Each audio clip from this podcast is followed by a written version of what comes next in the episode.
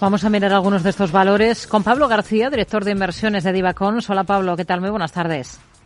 Hola, buenas tardes. Bueno, hoy tenemos una jornada interesante en Europa por la macro que tenemos sobre la mesa. Esos datos de PMI de la eurozona que sugieren que se modera la caída de la actividad y también la inflación, ¿no? ¿Le ha sorprendido o no? Bueno, digamos que los datos son malos. Lo que pasa es que son mejores de lo esperado, ¿eh? pero están todavía por debajo de 50 puntos, es decir, de la contracción. Hemos visto en Francia 49,1, hemos visto en Alemania 46,7 o en la eurozona 47,3, ¿no? Es decir, que es verdad que son mejores de lo previsto porque el consenso hablaba de 45, 46 y 47 puntos, pero siguen siendo malos datos. Incluso el Reino Unido 46,2 puntos o hasta en eh, Estados Unidos que se esperaban 50 puntos para el manufacturero eh, y han sido 47,6. Es decir, es verdad que estamos teniendo un rebote técnico tanto a nivel micro como en macro que es eh, para nosotros sorprendente. En él, lo tenemos en el punto de mira, está sufriendo aquí Endesa en la bolsa española, tenemos presión vendedora también en la italiana, la caída es bastante más discreta, eh, supera el 1%. Las dos han presentado planes estratégicos en estas últimas horas eh, de cara a los próximos ejercicios. Para Enel, ¿qué visión tiene? Bueno, ambas compañías nos gustan. Eh, quizá el castigo es excesivo y viene motivado por ese nuevo impuesto a las energéticas, que aunque era conocido, afecta a los resultados del 2023 y 2024 de Endesa y también, obviamente, por, por, eh, por ser Enel el mayor accionista. Pero que también ayer uh, subió sus guías, como ha hecho Endesa, para, para el ejercicio presente y para el siguiente ejercicio. Así que, en su conjunto, tanto Endesa como Enel son eh, valores muy interesantes con unas guías que siguen subiendo y también, además, a nivel de payout. En el caso de Endesa es extraordinario, pero incluso en el caso de, de Enel, que seguirá vendiendo también activos no estratégicos para bajar, eso es uno de los hándicaps de, de la utility italiana, el nivel de deuda. Algún medio especializado apunta a la salida del director creativo de Gucci, propiedad de Kering. Dentro del sector de lujo ahora mismo, Pablo, ¿por cuál se decantarían ustedes ahora? Bueno, la que mejor, eh, mejores cifras ha publicado en el tercer trimestre pasado ha sido, desde luego, el VMH, Louis Vuitton. En el caso de Kering, siempre han tenido esa historia con Gucci y de encima que Alessandro Michele, que es una parte fundamental de la empresa los últimos siete años, pues deje la compañía, pues a nosotros especialmente no nos gusta.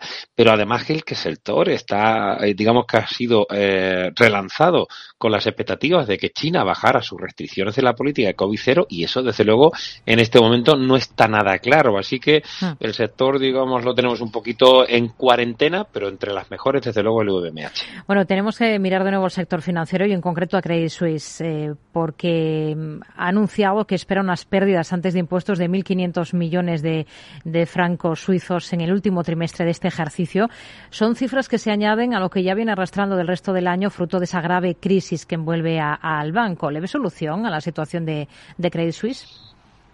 Bueno, esperemos que salgan del atolladero. Hay algo positivo y es que han aprobado finalmente esa ampliación de capital de más de 4.000 millones de francos suizos y han confirmado, eso sí, la previsión de pérdida antes de impuestos para el cuarto trimestre de 1,5 billón, como, como, bien comentabas.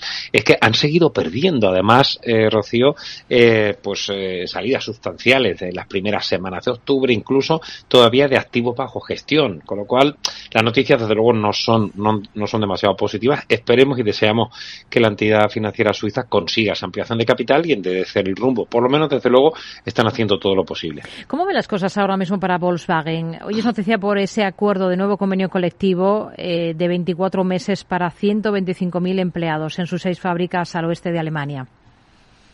Bueno, la señora Lagarde y el señor de Guindos no estarán muy contentos porque así es como se fragua sí. la inflación de segunda fase, segundo término, como queramos llamarla. Eh, bueno, al final IG Metal, el, el, sindicato mayoritario, tiene mucho que decir y han fijado aumentos salariales del 5,2% para desde junio 2023 y del 3,3% desde mayo 2024 con un tope de 3.000 euros después de impuestos. O sea que no parece que sea una locura, pero desde luego pues, eh, pues se están poniendo las pilas con el tema de, de digamos, eh, equilibrar con la inflación. Pero el sector, el sector es un sector de consumo.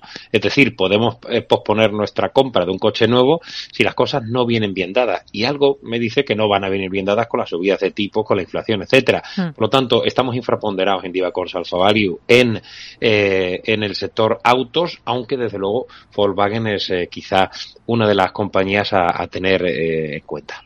Tenemos a Glencore en el punto de mira en Londres. está subiendo la compañía por la desinversión de una mina de cobre. ¿A las mineras con qué ojos miran ahora? Bueno, nos han funcionado muy bien este año, tanto, tanto el sector petrolero como el sector de base servicios nos han funcionado bien y Glencore es miembro de nuestra cartera modelo y la tengo los índices globales y las carteras globales.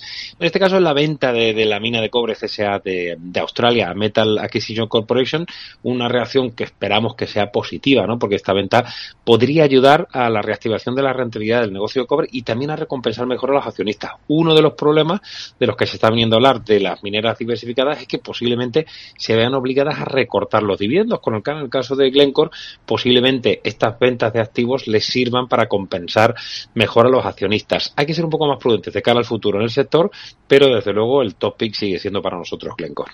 Pablo García, director de inversiones de Divacons. Gracias como siempre. Muy buenas tardes. Un placer, buenas tardes.